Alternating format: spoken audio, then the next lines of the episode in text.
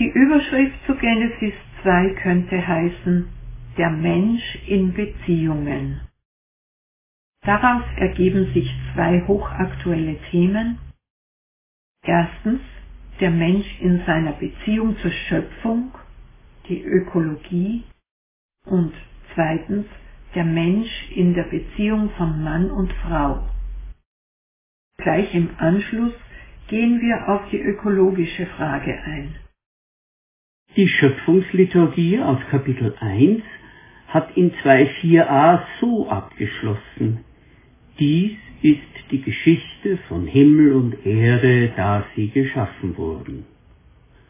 Und mit folgenden Worten setzt nun die zweite Erzählung nahtlos fort.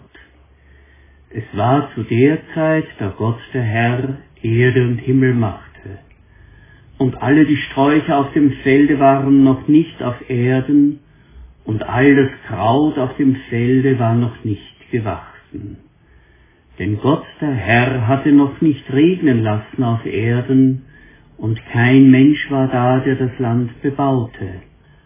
Aber ein Strom stieg aus der Erde empor und tränkte das ganze Land. Da machte Gott der Herr den Menschen aus Staub von der Erde und blies ihm den Odem des Lebens in seine Nase. Und so ward der Mensch ein lebendiges Wesen. Nun hören wir, wie Gott einen Garten anlegt, Bäume wachsen darin auf und in der Mitte des Gartens pflanzt Gott zwei besondere Bäume, den Baum des Lebens und den Baum der Erkenntnis des Guten und Bösen. Ein Strom entspringt dort und teilt sich in vier Arme. Nun setzt Gott den Menschen in den Garten und fordert ihn auf, ihn zu bebauen und zu bewahren. Doch dabei spricht Gott ein ernstes Verbot aus.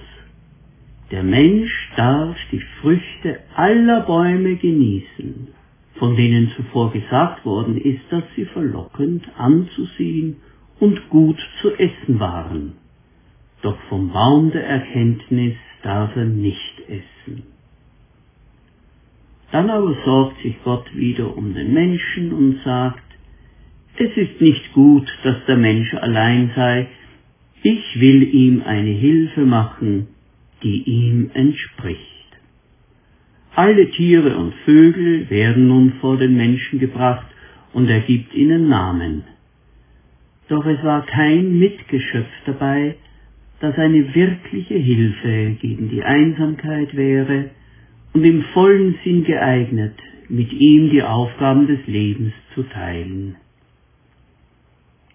Nun lesen wir weiter nach dem Wortlaut der klassischen Luther-Übersetzung, möchte aber darauf hinweisen, dass der seltsame Satz, man wird sie Männin nennen, weil sie vom Manne genommen ist, ein missglückter Versuch Luthers ist, das hebräische Wort für Mann, Ish, und Isha, Frau im Deutschen nachzubilden. Auf Englisch geht es besser. Man and Woman. Hier also der Luthertext. Da ließ Gott der Herr einen tiefen Schlaf fallen auf den Menschen, und er schlief ein. Und er nahm eine seiner Rippen und schloss die Stelle mit Fleisch. Und Gott der Herr baute eine Frau aus der Rippe, die er von dem Menschen nahm, und brachte sie zu ihm. Da sprach der Mensch, die ist nun Bein von meinem Bein und Fleisch von meinem Fleisch, man wird sie Männe nennen, weil sie vom Manne genommen ist. Darum wird der Mann seinen Vater und seine Mutter verlassen und seiner Frau anhangen und sie werden sein ein Fleisch. Und sie waren beide nackt, der Mensch und seine Frau, und schämten sich nicht. Der Mensch in seinen Beziehungen zur Schöpfung und zu anderen Lebewesen. Im ersten Schöpfungsbericht wird der Grundton angeschlagen, der sich bis zum Ende durchzieht. Siehe, es war sehr gut. Gott ist zufrieden mit seinem Werk. Er empfindet Genugtuung. Alles ist schön und gut. Dann kommt der Mensch und wird beauftragt, Ebenbild Gottes inmitten dieser Schöpfung zu sein. Verwalter, Nutzer und Bewahrer zur Ehre des Schöpfers. Wir fragen, wie weit wurde die Schöpfung durch den bald darauf folgenden Sündenfall des Menschen zerstört? Hat Gott die Freude an der Schöpfung verloren, weil sich die Menschen von ihm losgerissen haben? Hat er sich abgewendet und überlässt sie sich selbst? Ja und nein. Ja, sagt die Bibel, die ursprünglich gute Schöpfung hat sich verändert. Sie wurde überlagert durch zerstörerische Kräfte, die nun vom Menschen ausgehen. Denn nachdem er Gott verworfen hat, tanzt er nur mehr nach seiner eigenen Pfeife und tritt alles nieder, was seinem Eigennutz im Wege steht. Doch nein, die Bibel sagt nirgendwo, dass Gott diese erste Schöpfung verworfen hätte. Im Gegenteil, sie redet von seiner bleibenden Zuwendung und Fürsorge. Herr, du hilfst Menschen und Tieren, sagt Psalm 36. Es warten alle auf dich, dass du ihnen Speise gebest zur rechten Zeit. Wenn du deine Hand auftust, so werden sie mit Gutem gesättigt. Psalm 104. Im mosaischen Gesetz finden sich auch Vorschriften zum Umgang mit Haustieren und dem Ackerboden. Dabei wird sichtbar, dass der Boden und die Tiere Rechte haben. Der Boden darf alle sieben Jahre rasten und dem Ochsen, der drischt, darf das Maul nicht verbunden werden. Noch einmal ein Blick auf Psalm 104. Psalm 104 beschreibt nämlich verschiedene ökologische Räume, Berge, Täler, Steppe, Ackerboden, aber auch Tag und Nacht, welche bestimmten Arten von Wildtieren zugewiesen werden. Nur am Tag gehören einige Lebensräume dem Menschen. Neben ihm haben jedoch auch die Wildtiere Rechte und Lebensräume, die der Schöpfer ihnen zugewiesen hat. Der Mensch darf nicht alles. Er kann nicht beliebig alle Grenzen übertreten.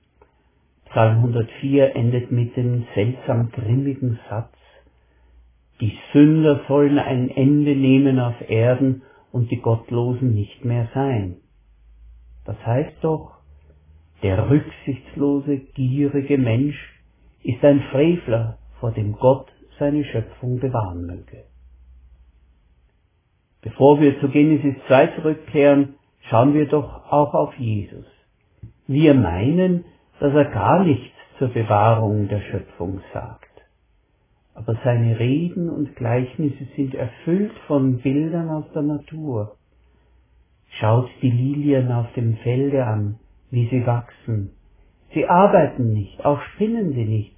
Ich sage euch, dass auch Salomo in aller seiner Herrlichkeit nicht gekleidet gewesen ist wie eine von ihnen. Matthäus 6. Jesus hat also Augen für die Natur. Sie wird ihn zu Bildern für das verborgene Gottesreich. So sollen auch wir als Gottes Kinder diese Schöpfung und alle ihre Geschöpfe lieben, sie bewahren und uns an ihnen erfreuen. Jetzt aber zurück zu Genesis 2. Da wird enorm viel gesagt, wenn man die Augen dafür öffnet. Eine erste Aussage, der Mensch ist aus Schöpfungsmaterial gebildet. Wir lesen Verse 6 und 7 noch einmal. Feuchtigkeit stieg aus der Erde auf und drängte die ganze Fläche des Ackerbodens. Da nahm Gott der Herr Staub von der Erde, formte daraus den Menschen und blies ihm den Lebensatem in die Nase. So wurde der Mensch ein lebendiges Wesen. Auf einer ganz elementaren Ebene ist der Mensch mit der übrigen Schöpfung schicksalhaft verbunden. Der Mensch steht nicht als autarkes Wesen der Schöpfung gegenüber. Er selbst ist daraus gemacht.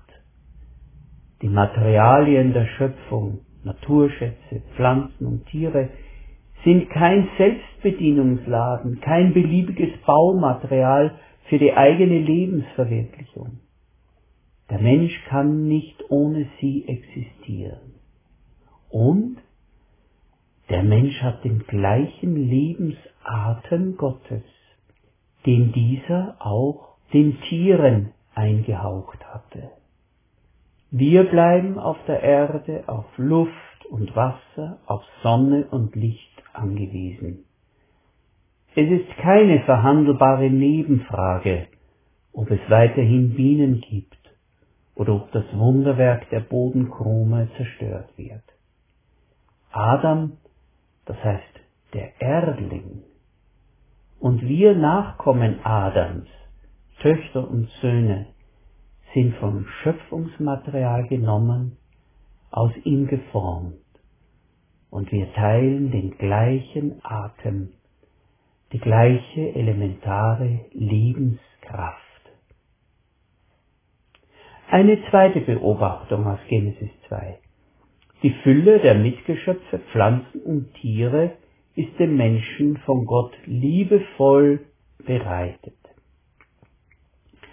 Dann legte Gott im Osten in der Landschaft Eden einen Garten an. Er ließ aus der Erde alle Arten von Bäumen wachsen. Es waren prächtige Bäume und ihre Früchte schmeckten gut. Das Ökosystem ist kein Sammelsurium von belanglosen Zufallsprodukten, sondern ergibt im Ganzen etwas Schönes, das Leib und Seele erfreut.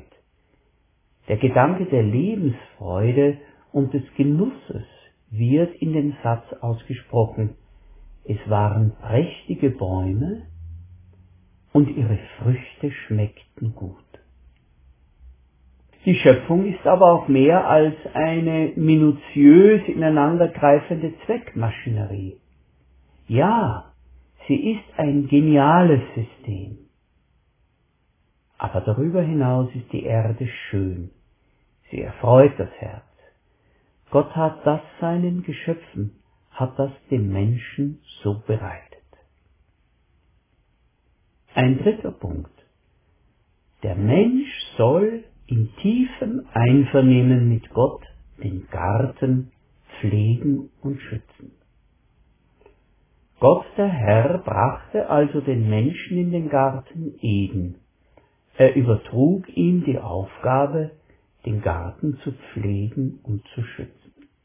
Wohlgemerkt, der Mensch soll die Schöpfung als Garten pflegen und schützen, als den Lebensraum, zu dem er eine Beziehung hat und den er liebt und dessen heilende Kräfte er achtet.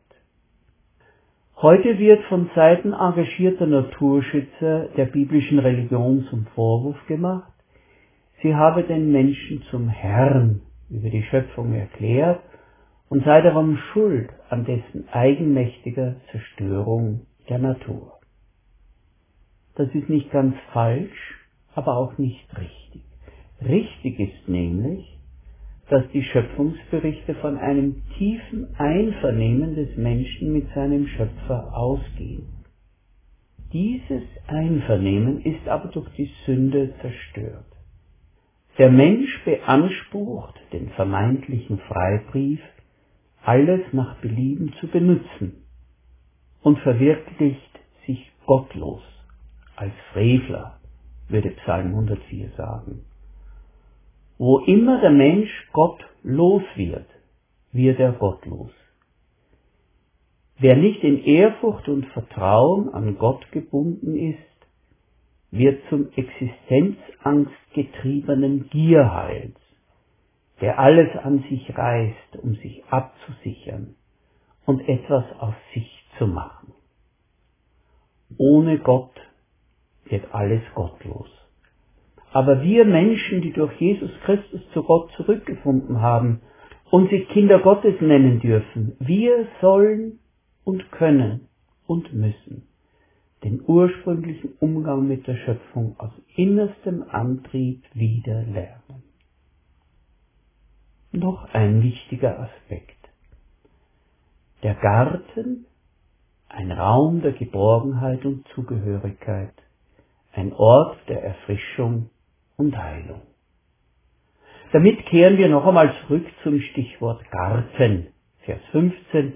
Gott der Herr brachte also den Menschen in den Garten Eden. Hier ist von einem Garten die Rede. Mit diesem Begriff wird viel darüber ausgesagt, welche Beziehung der Mensch zu Schöpfung und Geschöpfen um sich hat. Dabei müssen wir im Blick behalten, dass im Orient der Garten mehr ist als ein Stück Land, das man bewirtschaftet. Bis heute ist in der orientalischen Kunst der Garten ein zauberhafter Ort, der immer auch ein Abglanz des Paradieses ist. Das kann man zum Beispiel an den persischen Gartenteppichen studieren. Der Garten ist ein Raum der Geborgenheit und Zugehörigkeit. Der Garten ist ein Ort der Erfrischung, der Schönheit, der Muße. Der Garten ist der Ort, wo man sich mit seinem Geliebten oder seiner Geliebten wieder trifft. Wir würden heute sagen, ein Ort der Regeneration für Leib, Seele und Geist. Jeder von uns kann auf eigene Art berichten, in welcher Weise Natur und Geschöpfe, Berge, Täler, Wolken und Seen, der Duft der Pflanzen und das Gezwitscher der Vögel heilsam auf uns wirken. Umgeben von Natur löst sich der Bannknoten aus Anspannung, Überforderung, Kränkung und Ärger. Ja, wir leben in einer Schicksalsgemeinschaft mit der Schöpfung, zu der wir auf einer ganz tiefen Ebene selbst gehören. Es gibt einen Text von dem berühmten Evangelisten und Prediger Charles Spurgeon, den ich immer wieder gern zitiere. Wer das Summen der Bienen im Heidekraut, das Girren der Tauben im Wald, den Gesang der Vögel, das Rauschen des Bächleins, das Seufzen des Windes in den Fichten vergisst, darf sich nicht wundern, wenn sein Herz den Gesang verlernt und seine Seele düster wird. Ein Tag in der frischen Gebirgsluft, ein paar Stunden im Waldesschatten würden vieler unserer geplagten Mitmenschen, ursprünglich spricht Spurgeon von Predigern, die nur noch halb lebendig sind, die Spinnweben aus dem Gehirn fegen. Ein kräftiger Schluck Seeluft oder ein tüchtiger Spaziergang im Wald füllt zwar nicht die Seele mit Gnade, aber doch den Körper mit Sauerstoff, was das nächstbeste ist. Das Farnkraut und die Kaninchen, die Bäche und Forellen, die Primeln und Veilchen, der Bauernhof, das frische Heu. All das ist die beste Arznei für den Hypochonder, das sicherste Stärkungsmittel für den Schwachen, die beste Erfrischung für den Müden. Ja, diese Schöpfung ist endlich, aber sie ist Gott wertvoll. Er hat sie nicht verworfen. Sein Herz hängt nach wie vor daran. Bei aller Trauer, die sein Schöpferherz durchfurchen muss, ist etwas von seiner ursprünglichen Schöpferfreude geblieben. Wir Christen verstehen uns durch ein großes Gnadengeschenk berufen, über diese vergängliche Schöpfung hinaus zur ewigen Lebensfülle bei Gott zu gelangen. Aber solange wir in dieser Welt leben, haben wir eine besondere Beziehung zu dieser ersten und ursprünglichen Schöpfung. Denn wir sind Kinder des Schöpfers. Was unser Vater liebt, das wollen auch wir lieben. Dietrich Bonhoeffer hat gesagt, und damit will ich schließen, mag sein, dass der jüngste Tag morgen anbricht. Dann wollen wir gerne die Arbeit für eine bessere Zukunft aus der Hand legen. Vorher aber nicht. Amen.